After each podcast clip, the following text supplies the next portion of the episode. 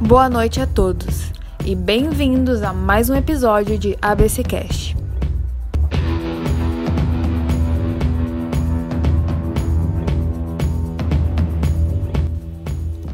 Bem, começando então com algumas informações relacionadas com o encarceramento no Brasil, com base no Infopem de junho a dezembro de 2019, temos em torno de 748 mil presos em penitenciárias.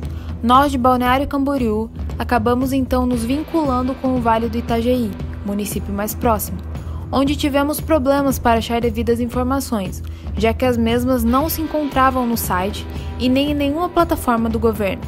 Nossa equipe entrou em contato por e-mail buscando ter esse acesso a essas informações e acabamos sim tendo um retorno de que o complexo prisional conta com três unidades ativas: o presídio feminino, com 208 presas, o presídio masculino, com 1.115 presos, e a penitenciária masculina, com 1.164 presos. No presídio ficam os presos provisórios, ou seja, aqueles cujos ainda não receberam condenação. Por sua vez, na penitenciária estão os presos que cumprem a execução de pena. Na unidade feminina há uma separação de presas provisórias e de presas condenadas. Nada muito declarador, com base no Infopem do Brasil, que em geral tem as porcentagens de presos por etnia, sexo, idade, escolaridade e etc. Aqui não conseguimos ainda essas informações. Contudo, Melina da nossa equipe conseguiu entrar em contato com Leila Ferreira, agente do DEAP, Departamento de Administração Prisional de Santa Catarina, hoje atuando na penitenciária de Florianópolis. A mesma respondeu algumas perguntas. Confira agora. Olá, é, o prazer é todo meu em estar participando desse podcast. É, é sempre é, muito interessante falar sobre o sistema prisional, a gente pode abordar esse tema é, sobre diversos aspectos, né? A gente poderia falar sobre educação, trabalho, é, encarceramento em massa, é, sobre as visitas. Na verdade, são inúmeros os temas que a gente poderia abordar é, dentro do sistema prisional, né?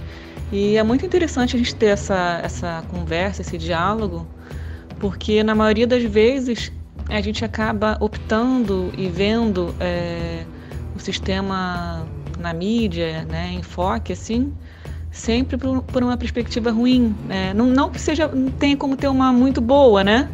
Afinal de contas, a gente está falando sobre pessoas segregadas de liberdade. Porém, existe uma evolução dentro do sistema, né? E, e é muito interessante mesmo debater isso. Bem, eu entrei no sistema em 2002, quando eu prestei o concurso para agente prisional. Depois disso, houve uma mudança na nomenclatura, nós passamos a ser chamados de agente penitenciário e agora, recentemente, de policial penal. É, quando eu prestei o concurso, eu estava cursando ciências biológicas, até então não era necessário curso superior para entrar, hoje em dia já é necessário. E depois de ter a formação, de ter concluído é, esse, esse ensino superior em ciências, eu senti uma necessidade de fazer algo relacionada à minha atribuição, né, ao meu trabalho. Então eu resolvi cursar direito, o que foi ótimo, excelente, assim, eu acho que o curso de direito, ele muda a sua visão de mundo, assim, eu acho que agrega muito a pessoa. Hoje em dia eu sou plantonista do setor penal da penitenciária da capital e a gente faz de, de tudo um pouco, assim, o plantonista. É, quando chega a polícia militar com o preso, a gente verifica se está tudo certo com o mandado de prisão. É, quando ele recebe o alvará de soltura, eles enviam para a gente, para a gente fazer uma análise se, o preso pode ser solto ou não, se permanece preso por outro processo. É, na verdade, são diversas coisinhas que a gente faz, né, com o plantonista do setor penal.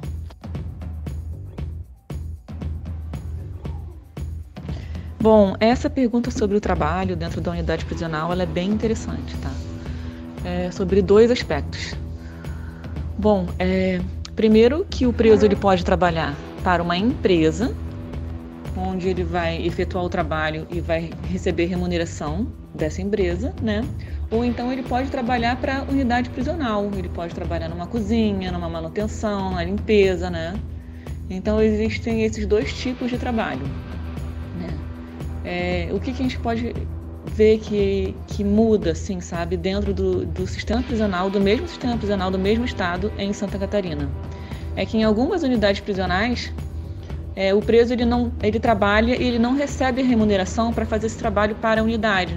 Por exemplo, é uma pessoa que trabalha na limpeza. É, ele trabalha e ele não recebe salário, o Estado não tem dinheiro para pagar ele. Porém, ele recebe a remissão.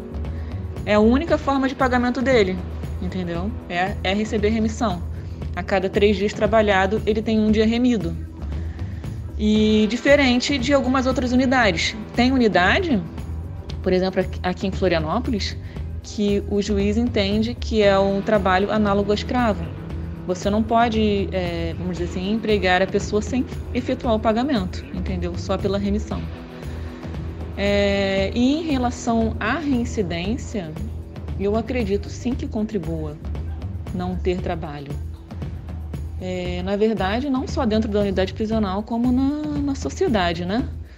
Então, só que assim, ó, nem sempre também tendo trabalho quer dizer que a pessoa não vai ser reincidente, né?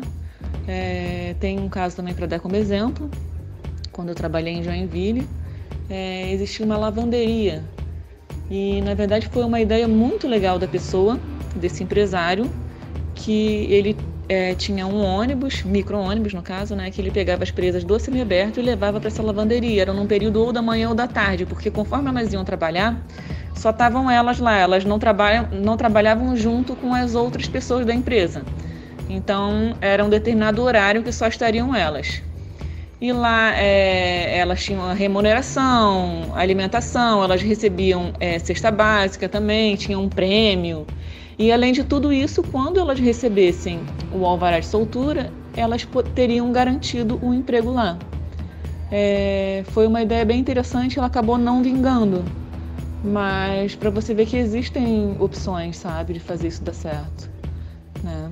É, não sei por que, que, não, que não deu certo, mas não, talvez pela distância, né? Existem diversos fatores que podem contribuir para a pessoa optar por não trabalhar, né? Nesse lugar especificamente. E assim, né? É, quando o preso ele está no semiaberto e progride para o aberto, é realizada uma audiência de monitória, né? E nessa audiência ele tem que firmar um compromisso né? São diversos itens. E o primeiro item lá é sempre estar trabalhando em atividade ilícita, devendo apresentar a comprovação em 30 dias. E assim, sempre que, que a gente realiza essa audiência, eu fico pensando, porque é irônico, né?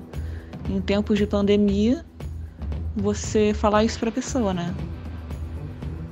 Mas é a realidade que a gente tem.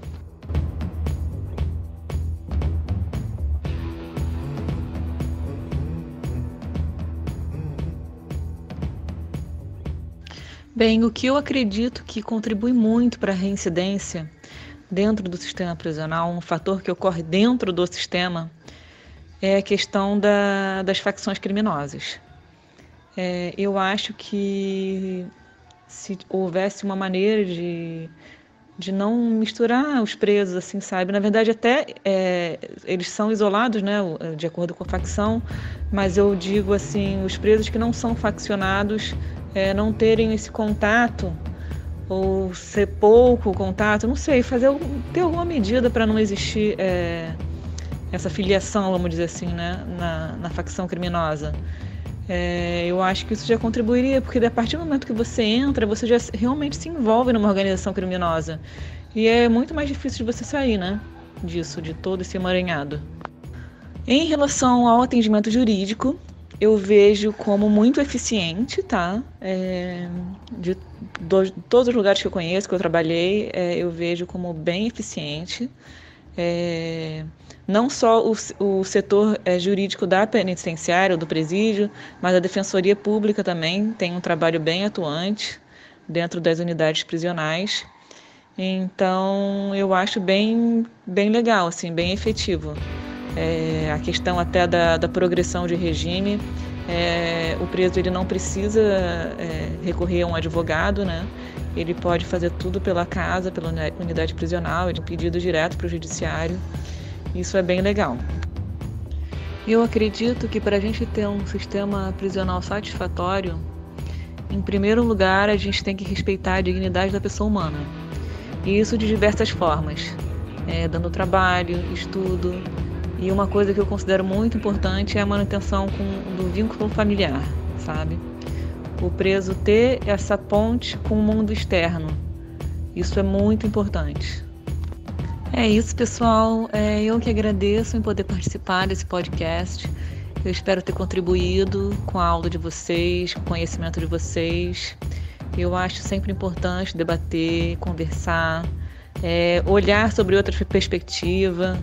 Né? Às vezes a gente tem uma opinião, a gente ouvindo outra pessoa falar faz a gente pensar e acabar mudando a opinião ou então mantendo a opinião. Isso é bem legal, tá? Um beijo, obrigada. Então é isso. Muito obrigada a você que ficou até agora nos escutando e até o próximo podcast.